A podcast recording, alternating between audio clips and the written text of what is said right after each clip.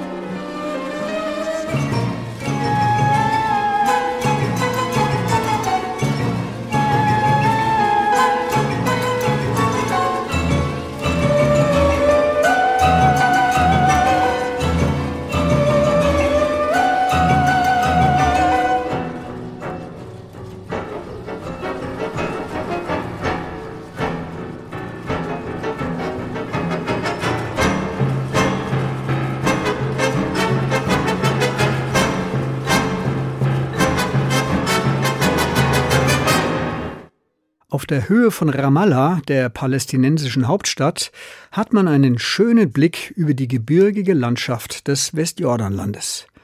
Man sieht oben auf den Höhen israelische Siedlungen und unten in den Tälern die palästinensischen Dörfer. Woran kann man sie unterscheiden? In den Dörfern stehen große schwarze Tonnen auf den Dächern, Wasserspeicher. Die Häuser der israelischen Siedlerinnen und Siedler haben keine brauchen sie auch nicht, denn bei ihnen kommt immer frisches Wasser aus der Leitung. In den palästinensischen Dörfern nur tageweise. Man sollte meinen, das Wasser fließe im Tal, doch es fließt auf den Höhen. Dort wird es kontrolliert und zugeteilt. Wasser ist auch ein politisches Instrument, insbesondere dort, wo es knapp ist. Selbst im Ukraine-Krieg dürfte der Kampf um das Wasser eine Rolle spielen, denn die Halbinsel Krim ist trocken und benötigt Wasser von außen. Doch das haben die Ukrainer abgestellt, nachdem die russische Armee die Krim besetzt hat. Nun soll der Zugang zum Wasser freigekämpft werden. Zum Glück gibt es um das Wasser nicht nur Konflikte oder gar Kriege, sondern auch Einsicht. Viele Länder liegen an Flüssen, die Grenzen überschreiten.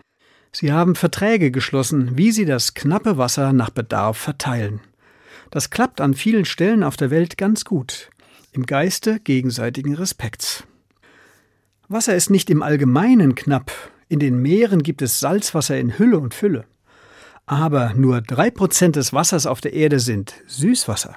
Und davon befinden sich zwei Prozent als Gletscher und Eis an den Polen und in den Gebirgen. Alles Leben auf den Kontinenten der Erde lebt also von dem einen Prozent Süßwasser, das zirkuliert. Es regnet vom Himmel, verdunstet oder versickert ins Grundwasser, tritt in Bächen und Flüssen zutage, fließt ins Meer und verdunstet, um wieder Regen zu werden. Dieser Kreislauf funktioniert ziemlich verlässlich, aber er verteilt das Wasser ungleich. Wasser verweist somit auch auf die unheile Welt mit ihren Verteilungskämpfen und Machtkämpfen. Das Wasser der Taufe setzt einen Gegenakzent. Es macht in gewisser Weise alle gleich. In der Taufe werden alle Menschen gleichermaßen zu Kindern Gottes. Dafür ist das Wasser ein gutes Symbol, denn es ist eigentlich ein ausgleichendes Element.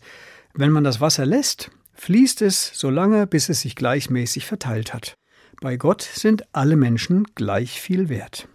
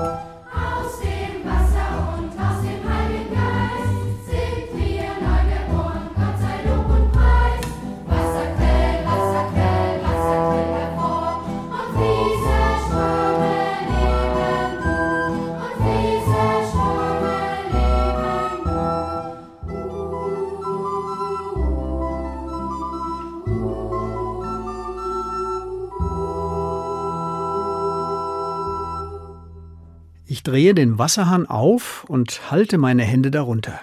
Sie sind verschwitzt und verdreckt. Ich staune, wie das Wasser allen Dreck mitnimmt.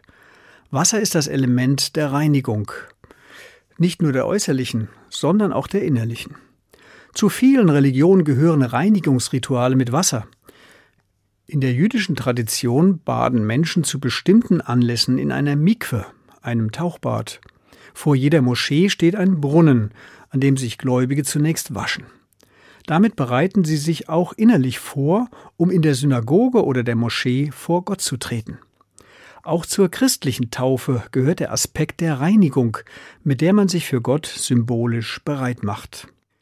Kein anderer natürlicher Stoff auf der Erde kann so gut Partikel aufnehmen wie Wasser.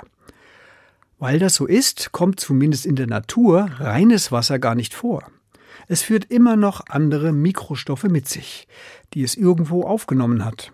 Jeder Tropfen Wasser ist deshalb bei genauerem Hinsehen einzigartig. Die Fähigkeit des Wassers, alles Mögliche mitzunehmen, hat aber eine Kehrseite. Es nimmt eben auch Schadstoffe und gefährliche Substanzen mit. Diese lagern sich irgendwo ab. Wo das Wasser verdunstet oder versickert, lässt es seine Fracht zurück. Damit haben viele zu kämpfen, auch Landwirte. Wenn sie ihre Felder bewässern, tragen sie immer kleinste Mengen an Salz ein, das eben auch im Süßwasser enthalten ist. Deshalb muss man mit dem Bewässern sparsam umgehen. Man kann aus Wüsten auf Dauer keine Gemüseplantagen machen. Die Böden versalzen allmählich. Etwa 800 Millionen Menschen auf der Welt haben im Umkreis von einer halben Wegstunde keinen Zugang zu sauberem Trinkwasser. Wassermangel tötet schnell, dreckiges Wasser langsam. Deshalb kämpft die UNO für das Menschenrecht, bis 2030 allen Menschen genügend sauberes Wasser zugänglich zu machen. Auch darauf macht das Wasser der Taufe aufmerksam, auf gefährdetes Leben, auf Ungerechtigkeit und auf den Anspruch, dass alle Menschen sauberes Wasser haben sollten. Damit das Wasser nicht zu knapp wird und zu sehr verschmutzt, muss sich die Menschheit darum kümmern schon um ihrer selbst willen, aber auch um das Leben auf der Erde generell zu schützen. Der Klimaforscher Dieter Gärten spricht von einer Wasserkrise. Er sagt, die Vorstellung vom natürlichen Wasserkreislauf ist veraltet. Zum einen hängt der globale Wasserkreislauf mit dem Klima und vielem anderen zusammen. Zum Zweiten hat die Menschheit in diese Systeme schon so tief eingegriffen, dass sie aus eigener Kraft nicht mehr funktionieren.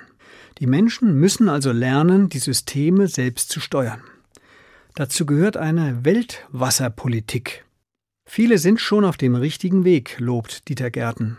An vielen Stellen beobachtet er, dass Menschen mit dem knappen Wasser inzwischen viel sorgsamer umgehen. Dem Wasser- und Klimaforscher Gerken geht es um eine Haltung. Wasser darf nicht nur als chemische Substanz angesehen werden, die man sich für irgendetwas zunutze macht. Er spricht von Achtung vor dem Wasser als dem Urstoff des Lebens. Aber eben keines, das alle ausbeuten, weil es ja niemandem gehört, sondern ein Allgemeingut, das alle achten, weil es ihnen gehört und weil es alle zum Leben brauchen. Hier sieht Dieter Gärten auch die Kirchen in der Pflicht. Sie können zu diesem Bewusstseinswandel beitragen, indem sie die Achtung vor der Schöpfung und vor den Mitmenschen in die Gesellschaft eintragen und indem sie für eine friedliche Lösung von Konflikten eintreten.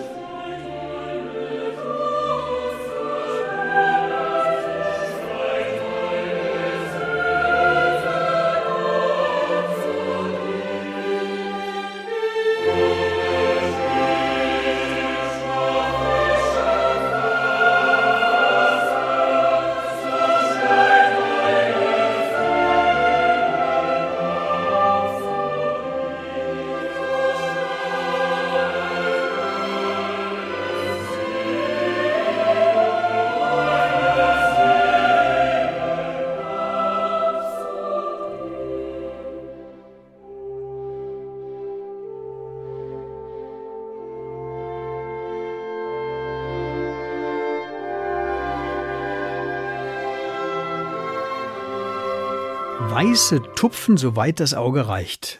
Es sind reife Baumwollkapseln voller weißer Samenhaare. Sie wachsen auf einem riesigen Feld in der Türkei. Davon gibt es dort viele. Sie sind von künstlichen Wasserrinnen durchzogen, denn Baumwolle benötigt viel Wasser. Wo kommt es her in dieser wasserarmen, heißen und staubigen Gegend? Irgendwo wird es abgezwackt und fehlt dann dort. Mit der Ernte der Baumwolle wandert auch das verwendete Wasser ab, meist gen Europa, wo die Baumwolle als T-Shirt oder Jeans ankommt. Für die Produktion eines T-Shirts werden 2700 Liter Wasser verbraucht. Das wäre nicht schlimm, wenn es da, wo die Baumwolle wächst, genügend Wasser gäbe. Das ist zum Beispiel in Usbekistan der Fall. Dort lässt sich Baumwolle also besser anbauen und in andere Länder exportieren. Dieser Wassertransfer müsste irgendwo zu Buche schlagen und gesteuert werden. Die Menschen müssen wissen, was sie an Wasser verbrauchen. Erst dann werden sie ihren Verbrauch regulieren. Das sagt der Klima- und Wasserforscher Dieter Gärten und schlägt einen persönlichen Wasserfußabdruck vor. Er wäre ein Teil des ökologischen Fußabdrucks, mit dem die eigene Umweltbilanz dargestellt wird. Jeder Mensch in Deutschland verbraucht pro Tag durchschnittlich gut 120 Liter Wasser. Das klingt schon viel und ist doch nur der kleinere Teil der Wahrheit, denn Wasser wird auch für die Produktion von Kleidung, Essen und anderem benötigt. Rechnet man das mit ein, verbraucht jeder Mensch in Deutschland pro Tag 4000 Liter. Ein großer Sprung, weil eben die Produktion der Güter so viel Wasser benötigt. Für ein Kilo Rindfleisch zum Beispiel 15.000 Liter. So versteht man schnell, bei wasserintensiven Produkten sollte man zurückhaltend sein. Auch hier gibt mir die Taufe ein Signal. In der Taufe empfange ich nicht nur den Zuspruch, fürchte dich nicht, verzage nicht, ich bin bei dir alle Tage. Die Taufe nimmt mich auch hinein in die Verantwortung für die Welt. Ich werde zu einem Mitarbeiter Gottes für die Bewahrung der Schöpfung, für Gerechtigkeit und Frieden.